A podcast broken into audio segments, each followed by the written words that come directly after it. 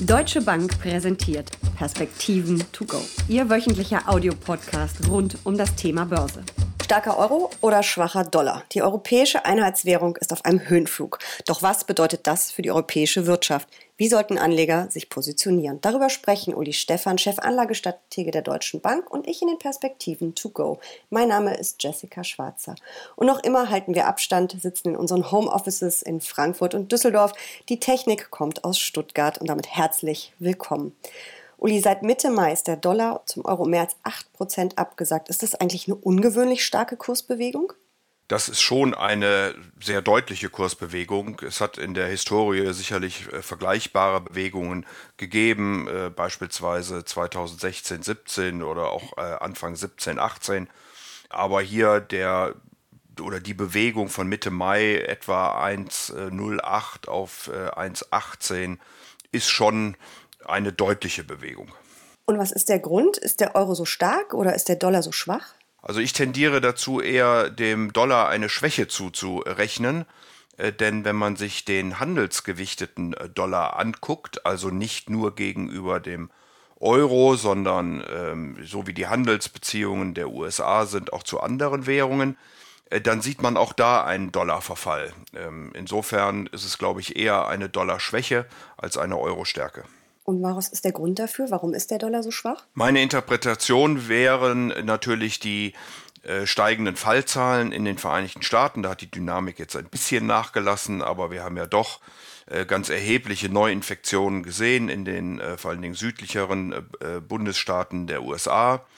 Dazu eine amerikanische Notenbank, die ausgesprochen vorsichtig agiert, die immer wieder die Risiken betont und die mittlerweile auch äh, sehr, ich würde sagen, laut darüber nachdenkt, ob man nicht zu einem zu einer durchschnittlichen Inflationsmessung kommen sollte.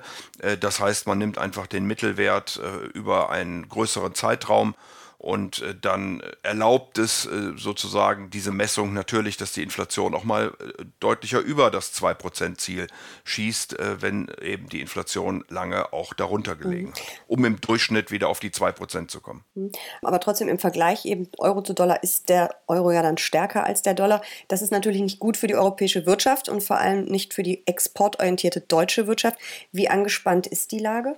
Ja, da muss man immer ein bisschen vorsichtig sein, weil viele Unternehmen, die sehr stark an diesen Währungen hängen, natürlich auch Absicherungsgeschäfte tätigen, äh, die dann ähm, ja, ein halbes Jahr bis zu zwei Jahren auch laufen können, also so direkte Wirkungen dort abzuleiten. Da muss man immer ein bisschen vorsichtig sein. Das kommt sicherlich drauf, auch drauf an und das ist wahrscheinlich auch, auch, auch dann ein Grund auf europäischer Seite äh, für dieses Währungsverhältnis, äh, wie die Gelder in Europa eingesetzt werden. Hier Stichwort Recovery Fund ob da wirklich in die Zukunft Europas investiert wird.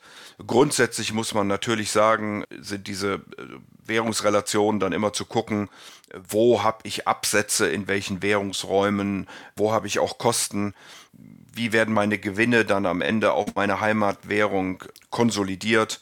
Äh, das sieht man beispielsweise immer äh, in der Schweiz, wenn dort die großen internationalen Konzerne, die ja weltweit tätig sind, ihre äh, Bilanzen konsolidieren, dann kann man immer sehr schön sehen, wie diese Währungseffekte da durchaus durchschlagen können. Hm. Welche Branchen sind es besonders, die jetzt vielleicht sogar profitieren oder die unter Druck geraten könnten, wenn das so weitergeht? Ja, also wir haben sicherlich Branchen, die relativ wenig Währungsexposure haben. dazu gehört mal der ganze Immobilienbereich vielfach aber auch das Retail-Segment, vor allem wenn ich an, an, Nahrung und ähnliche Dinge rechne oder äh, denke oder die Versorger. Äh, auf der anderen Seite sicherlich Sektoren, die sehr stark äh, international eingebunden sind. Der Gesundheitsbereich, also Pharma, Healthcare, äh, aber auch Communication Services, also all das, was äh, über die Kommunikationsseite geht. Und das ist nicht nur Telekom, ähm, aber auch die Technologie. Also das sind die, die sicherlich besonders exponiert sind. Äh, man kann dann wieder unterscheiden, wer hat wo große Kosten oder mehr Revenues. Äh, und dann würde man sagen, also Transport, auch allen voran die Luftfahrt, äh, aber auch Media und Entertainment hat also hohe Kosten, vor allen Dingen im US-Dollar.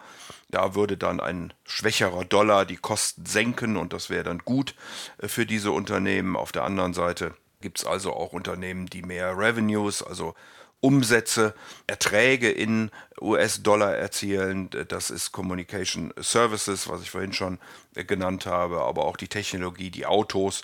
Und hier würde dann eben bedeuten, mehr Erträge in einer schwachen Währung dass das rückgerechnet auf die Bilanz dann eben zu weniger Erträgen führen sollte. Sieht man das alles schon in den Zahlen fürs zweite Quartal? Die haben wir jetzt in den letzten Wochen ähm, gesehen und auch schon besprochen. Oder sieht man es in den Ausblicken der europäischen Unternehmen? Es gibt einige Unternehmen, die schon anfangen, auf sowas hinzuweisen, aber das ist, glaube ich, im Moment noch kein Thema. Man steckt äh, in der Corona-Krise und das ist sicherlich das bei weitem dominierende. Der Dollar äh, hat ja auch ähm, bis in den Mai hinein äh, sehr stark reagiert. Äh, da war er sozusagen der sichere Hafen. Wir haben ja eine Bewegung, wie ich das vorhin schon gesagt habe, bis auf 1,7, 1,8 gesehen. Und erst danach, äh, als sich dann Europa so langsam erholte, schneller wieder öffnen konnte, die Amerikaner aber ähm, eben mit diesen Infektionswellen im Süden plus der sehr vorsichtigen Notenbank agiert haben, hat man dann äh, diese größere Dollarschwäche äh, insgesamt gesehen. Haben wir denn auch so starke Schwankungen, wenn man jetzt ähm, den Euro mit anderen Währungen vergleicht? Ja, sicher gibt es da auch Ausfluss auf andere Währungen. Das muss man dann immer äh, natürlich im Einzelnen angucken. Insgesamt ist Europa eine eine, eine, eine, sehr offene Volkswirtschaft, äh, müsste man sagen. In Europa werden äh, unter 50 Prozent der Erträge der Unternehmen in Europa erzielt. Der Rest ist im Ausland. Das sieht in den Vereinigten Staaten beispielsweise völlig anders aus wo über 70 Prozent äh, der Erträge im Inland erzielt werden und äh, der Rest im Ausland. Also Europa ist da äh, insgesamt sehr anfällig für diese Währungsschwankungen. Und wenn der Euro dann natürlich zur Leitwährung, aber auch zu anderen Währungen stark reagiert, dann hat das natürlich gewisse Wirkungen auf die Wettbewerbsfähigkeit der Unternehmen in den einzelnen Ländern. Gibt es denn europäische Länder, die von einem starken Euro auch profitieren, weil sie eben eher importieren als exportieren? Also wie gesagt, Europa ist eine sehr offene Volkswirtschaft.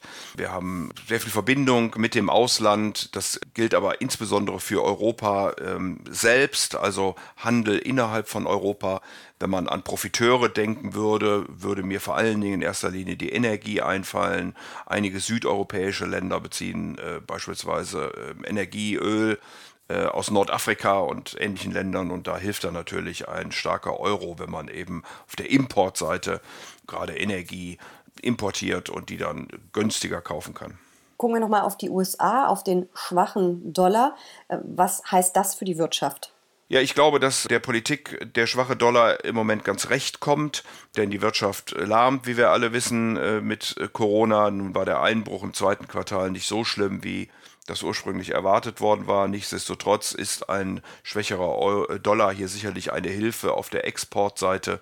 Und das wird wahrscheinlich der amerikanischen Notenbank, aber auch der amerikanischen Politik im Moment ganz gut in die Karten spielen. Insofern ist auch nicht damit zu rechnen, dass, äh, und man hört ja auch wenig Stimmen, äh, dass da im Moment gegen äh, argumentiert wird. Also es gibt wirklich gute Gründe für einen schwachen Dollar im Augenblick. Trotzdem schreiben deine Kollegen von der DWS, Nachrufe auf den Dollar scheinen verfrüht. Was denkst du? Ja, das glaube ich auch, dass natürlich insgesamt äh, der Dollar äh, immer noch die Leitwährung äh, schlechthin ist. da gibt es verschiedene andere Währungsblöcke, sicherlich China in Asien, sicherlich auch der Euro, die sich Mühe geben, hier mal ähm, Terrain gewinnen zu können, aber es ist eben nach wie vor der Dollar, der die Leitwährung der Welt ist. Und da wird sich auch so schnell nichts dran ändern. Nichtsdestotrotz ist es oft so, dass diese Währungszyklen nicht ganz kurzfristig sind. Also insofern könnte es sogar sein, je nachdem, äh, wie jetzt äh, die, die Wahlen, der Wahlkampf in den USA weitergeht, äh, wie sich auch die Infektionszahlen weiterentwickeln, dass der Dollar sogar nochmal über die 1,20 hinaus guckt. Aber wie gesagt, eine grundsätzliche Trendwende würde ich da nicht erkennen. Ich finde, man kann auch immer darauf hinweisen, dass der Euro mit einem Wechselkurs zum Dollar von 1,17, ich glaube 34 war es, äh, eingeführt worden ist. Ungefähr da sind wir ja jetzt, also das mhm. ist gar nicht so außergewöhnlich, wo wir uns bewegen. Äh, es gibt da eine Spanne, die ungefähr liegt von 0,8 bis 1,60. Also wie gesagt, wir sind im Moment sicherlich nicht in total außergewöhnlichem Terrain. Wenn man die Inflation anguckt seit Einführung der, des Euro, dann war diese Inflation aggregiert in den USA höher als in Europa um ungefähr 10 Prozentpunkte. Also äh, man müsste, wenn man die Kaufkraftparitäten bemüht und wie gesagt die Inflation mit einbezieht, äh, nochmal von einer Dollarschwäche um rund 10 Prozent rechnen. Aber nochmal, dann kommen natürlich immer wieder überlagernde Faktoren wie Politik, wie Geldpolitik äh, mit ins Spiel.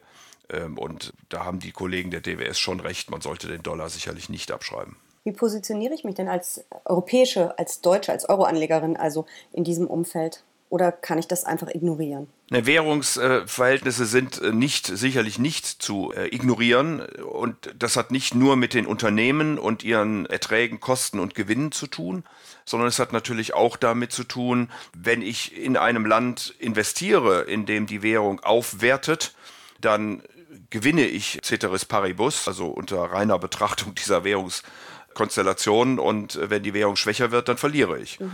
Also beispielsweise, ich investiere jetzt in eine amerikanische Aktie hinein und die Aktie bleibt einfach Dollarpreis da, wo sie gewesen ist, als ich äh, investiert habe und der Dollar wertet, wie du es ja am Anfang angesprochen hast, äh, um gut 8% ab, dann ist mein Gesamtinvestment einfach äh, 8% schwächer geworden. Mhm. Äh, da sehen wir im Moment extreme Bewegungen, sicherlich äh, beispielsweise auch in der Türkei, wo die Türklira äh, ja jeden Tag, äh, hätte ich fast gesagt, schwächer wird. Und insofern sind die Währungen schon zu beachten auf der Unternehmensseite, was die Gewinne angeht, wie gesagt, ist das immer äh, schwierig zu sagen, weil man Kosten und Erträge, weil man Elastizitäten mit berücksichtigen muss, weil man Absicherungsgeschäfte, die man oft nicht so genau äh, dann erkennen kann, mit berücksichtigen muss. Äh, und insofern muss man da, glaube ich, eher auf solide Geschäftsmodelle und ähm, ja, eine gute Perspektive nach vorne achten. Das ist ja auch ein äh, Thema für Fonds- und ETF-Anleger. Viele Produkte notieren da ja auch in Dollar. Manchmal hat man auch die Wahl. Sollte man dann vielleicht auch als Euro-Anleger ab und zu mal lieber die Euro-Variante wählen, weil man dann das, ähm, das Währungsrisiko ausgeschaltet hat? Ja, das ist natürlich eine Möglichkeit, wenn dort wirklich, also wenn es einfach nur umgerechnet wird, dann hilft es natürlich mhm. nicht, aber wenn ich eine Absicherung drin habe, äh, dann hilft es natürlich schon. Und dann kann ich ein Risiko oder auch eine Chance, ist natürlich auch die Währung, ausschließen und äh, kann mich also auf die reine Kursentwicklung konzentrieren. Das ist dem Risikoempfinden des einzelnen Anlegers äh, überlassen. Man kann auch versuchen, diese Dinge taktisch äh, sicherlich zu investieren. Allerdings muss man sich dann schon etwas mehr damit befassen, weil wie gesagt, es kommt einfach eine weitere Komponente äh, der Währung hinzu, wenn man dann über Gewinne und Verluste des Investments ähm, nachdenkt. Das heißt aber natürlich, dass man sich sehr aktiv mit seinem Depot und eben auch den Währungsschwankungen auseinandersetzen will. Das wollen ja viele nicht und viele wollen ja auch lieber ganz langfristig investieren. Dann würde man nicht unbedingt in einer ähm, Zeit wie dieser umschichten wie wäre es denn, wenn ich mich absichere gegen Währungsschwankungen in so einem Umfeld wie jetzt und ansonsten meine Positionen einfach laufen lasse? Ja, Währungsabsicherungen sind natürlich gar nicht so einfach. Man muss auch dann gucken, wie die Volatilitäten sind. Das ist mit, mitunter teuer. Äh, also ich glaube, da ist es tatsächlich dann einfacher, über einen Quantofonds zu gehen, der eben diese Absicherung drin hat. Mhm. Äh, dann brauche ich mir über die Währung keine Gedanken zu machen. Aber wie gesagt, das ist auch eine taktische Abwägung beziehungsweise eine des Risikoprofils, wie ich damit umgehen ähm, möchte. Es muss einem einfach klar sein, wenn man in den USA eine amerikanische Aktie kauft, wenn man in Hongkong eine äh, chinesische Aktie kaufe, wenn ich in Japan eine japanische Aktie kaufe, dass ich gleichzeitig in der entsprechenden Währung investiert bin. Äh, und wenn ich das nicht möchte, dann muss ich eben, wie du gerade sagst, den Weg der Absicherung bzw. der äh, abgesicherten Fonds nehmen. An den Devisenmärkten ist einiges los. Vielen Dank für diese Einschätzung und für diese Perspektiven. To go. Sehr gerne.